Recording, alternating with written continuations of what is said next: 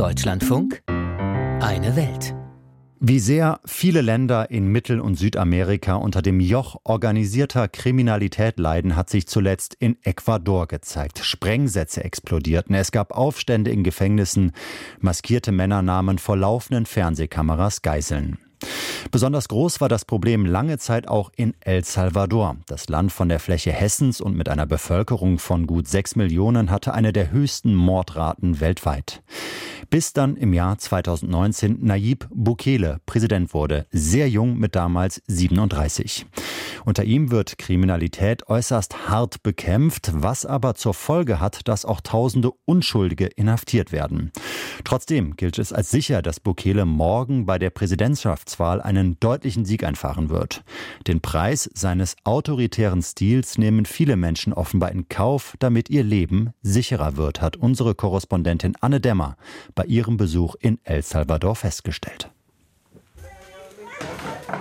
Yesenia lebt in einem Armenviertel in La Libertad, unweit von der Hauptstadt San Salvador entfernt.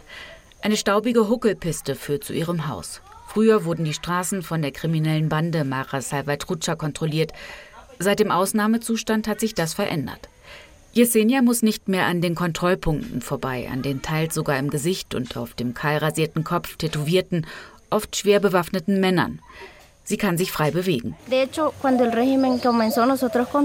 Als der Ausnahmezustand ausgerufen wurde, haben wir uns erstmal alle gefreut. Und mein Vater nannte ihn sogar Onkel Bukele. Er hat ihn für seine Sicherheitsstrategie gefeiert.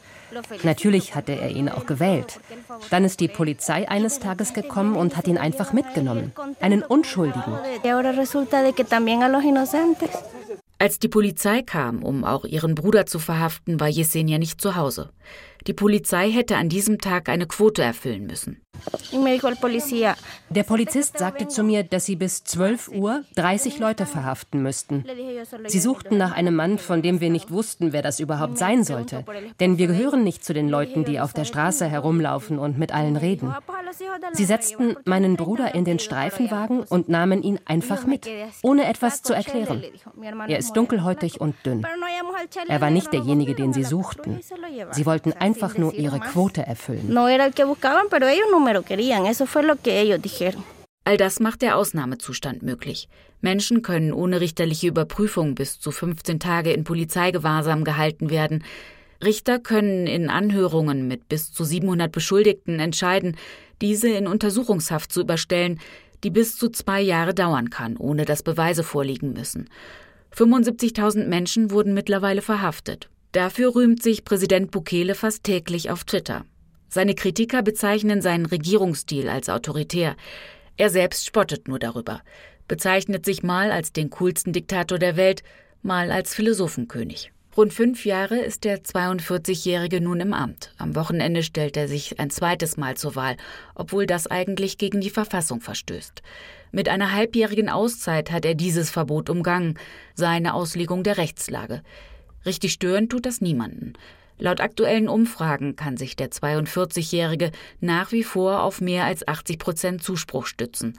Bukeles Fans bezeichnen ihn als progressiv. Ein Millennial, häufig in Jeans, mit Hipsterbart, die Haare trägt er nach hinten gegelt.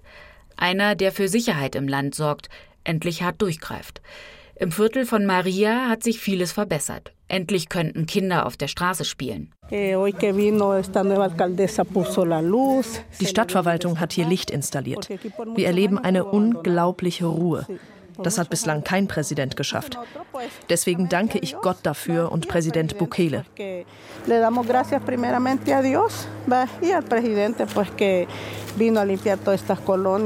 Maria heißt eigentlich anders. Sie will lieber unerkannt bleiben. Ein paar Bandenmitglieder würden sich nach wie vor in ihrem Viertel herumtreiben. In den Gefängnissen des Landes befinden sich tausende Unschuldige, wie Menschenrechtsorganisationen wie Christosal dokumentieren. 218 Menschen seien in der Haft gestorben. Mit dem Ausnahmezustand sind die zivilen Rechte beschnitten worden. Menschenrechte werden systematisch verletzt. Viele würden willkürlich verhaftet. Es sind vor allem Salvadorianer aus einkommensschwachen Schichten, aus den armen Vierteln des Landes, die in der Vergangenheit bereits Jahrzehnte unter den Banden gelitten haben, die nun unschuldig im Gefängnis landen. Und auch wenn eine Mehrheit der Menschen sagt, dass sie sich sicherer und freier fühlen, am Ende sei Bukeles Sicherheitsstrategie nicht nachhaltig, kritisiert die Menschenrechtlerin Ruth Lopez von Christosal.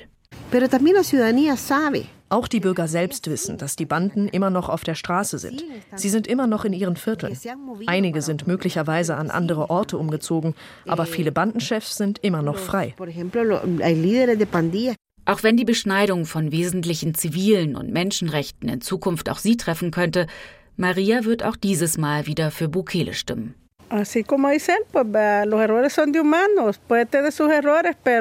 Wie man so schön sagt, Irren ist menschlich. Er hat sicherlich auch Fehler gemacht, aber es überwiegt das Gute.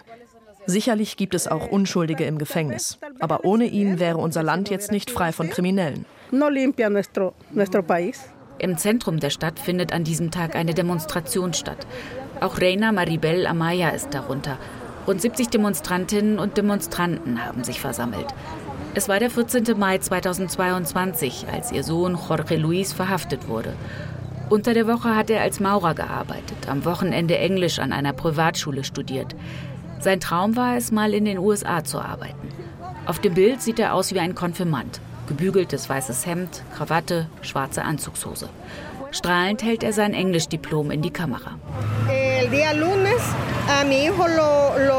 Am vergangenen Montag wurde mein Sohn in ein Krankenhaus gebracht. Eine Nachbarin, die selbst vor dem Gefängnis auf ihren Sohn wartete, weil sie hoffte, Informationen zu bekommen, hat ihn gesehen. Er sei ganz blass und unterernährt gewesen. Mein Sohn ist krank.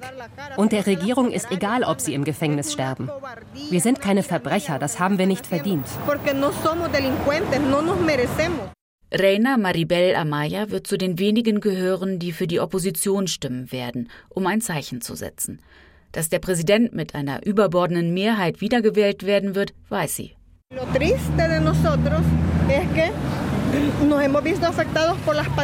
Was so traurig ist. Früher haben uns die Banden tyrannisiert, jetzt müssen wir vor allem Angst vor dem Staat haben.